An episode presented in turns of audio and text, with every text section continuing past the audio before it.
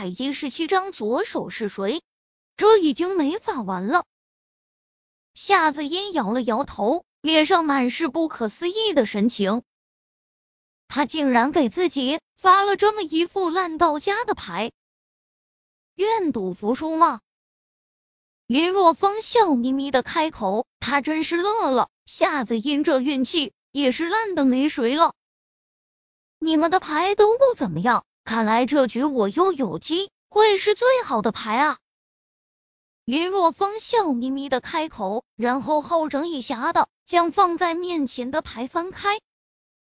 呃，下一刻，林若风脸上的笑容顿时僵住了。这这是幻觉吗？一张五，一张三，一张二，三种花色，竟然是炸金花中专吃包子的二百三十五。这是二百三十五，我没看错吧？夏子音揉了揉眼睛，真是有一种劫后余生的感觉。此时，他心中的喜悦比之之前林若风摸到那一张唯一的事还要强烈。哈哈。二百三十五，这么极品的牌你也能摸到，佩服佩服！秦时运笑的花枝乱颤。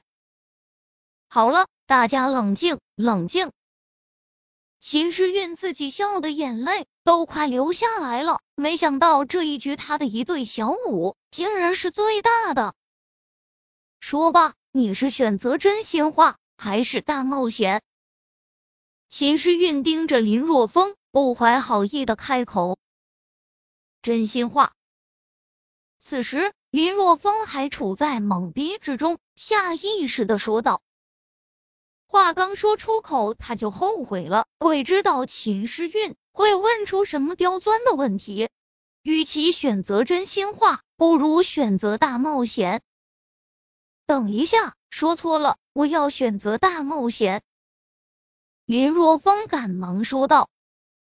哈哈，晚了！君子一言，快马一鞭。你刚才都说了，选择的是真心话。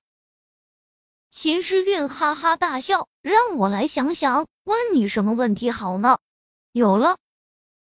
几秒钟后，秦诗韵双眼一亮，脸蛋有些微红的开口问道：“你的第一次给了谁？”啊！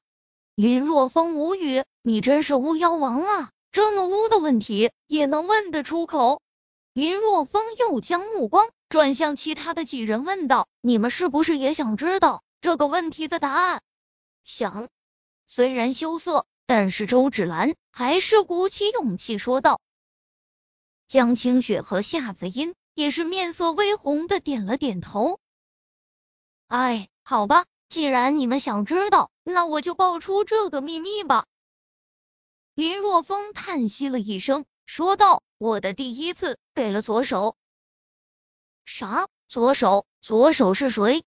秦时韵眨了眨眼睛，话刚说出口，顿时反应过来了，清脆一声，脸色绯红。我呸！你这个人怎么这么恶心？这种恶心的话你也说得出口？是你问的？谁让你问这么污的问题？林若风耸了耸肩膀，表示自己很无辜啊。好了好了，我们继续玩了。夏子音不想在这个问题上再纠缠下去了，实在是他都不知道该怎么形容了。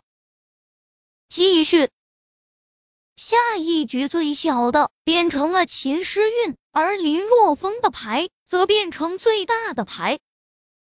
哈哈，真是风水轮流转啊！林若风喜滋滋的搓着手，问道：“说罢。”真心话还是大冒险？我我选择大冒险。秦诗韵脖子一梗，他宁愿选择大冒险，也不选择真心话。显然，他刚才问了林若风那么一个尴尬的问题。如果他选择真心话的话，那么林若风肯定要报复他。大冒险！林若风笑得不怀好意，看着林若风。那不怀好意的目光，秦时运嘴硬的说道：“来吧，我告诉你，我什么都不怕，就算让我脱衣服，我也不怕。反正他豁出去了。”秦时运都脱了，已经有了前车之鉴，他还怕什么？还想脱衣服？你可真是一个暴露狂啊！林若风笑呵呵的开口：“你想脱衣服，我偏偏不让你脱。这样吧，你学着叫床叫几声就行了。”什么？学叫床？你这个变态！我不会。秦时运瞪大双眼，不可思议的瞪着林若风。他完全无法想到，林若风竟然会提出这么一个变态的要求。愿赌服输，愿赌服输。这一次不用林若风开口，夏子音就催促道：“他第一次选择大冒险的时候，秦时运竟然落井下石，现在逮到机会，他岂能放过？哈哈。”对，愿赌服输。周芷兰和江清雪也跟着起哄。我我，人家还是个孩子，真不会叫床吗？秦诗韵憋着嘴，大眼睛闪啊闪的，一副可怜兮兮的模样。卖萌也没用。夏子音说道：“我也是从大学时代走过来的，大学女生宿舍中没有看过。”骗的没几个人吧？再说了，前段时间你还打开一部呢。啥？大学女生竟然都在宿舍看骗？林若风目瞪口呆啊！这简直刷新了他的认知啊！看来大学的女生都比较饥渴。好了，你别说了，你别说了，我学我学还不行吗？秦诗韵苦着脸。他怕江清雪和周芷兰追问他前段时间无意中打开了那个骗的事情，狠狠的瞪了林若风一眼，都是这个混蛋出的狗屁大冒险。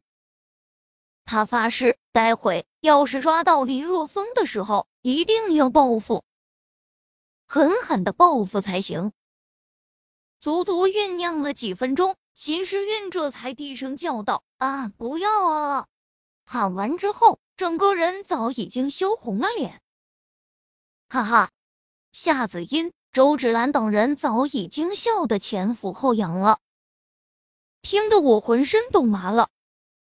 林若风哈哈大笑道：“什么时候给你一本小说，让你有声朗读，一定很带感。”哈哈，你给我闭嘴！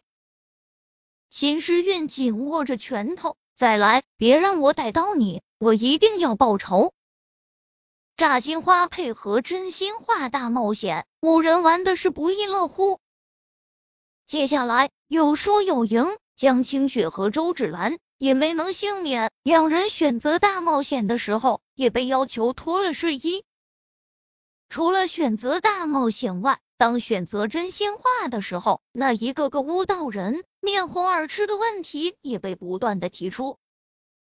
可以说，完全超乎林若风的意料之外。他怎么也想不到，女人竟然也可以这么污。快乐的时光过得飞快，很快到了半夜。看着床上那丢在一旁凌乱的睡衣，那一个个白皙的身体和那一双双修长的美腿，林若风觉得这样的场面还真是让人热血沸腾啊！天价！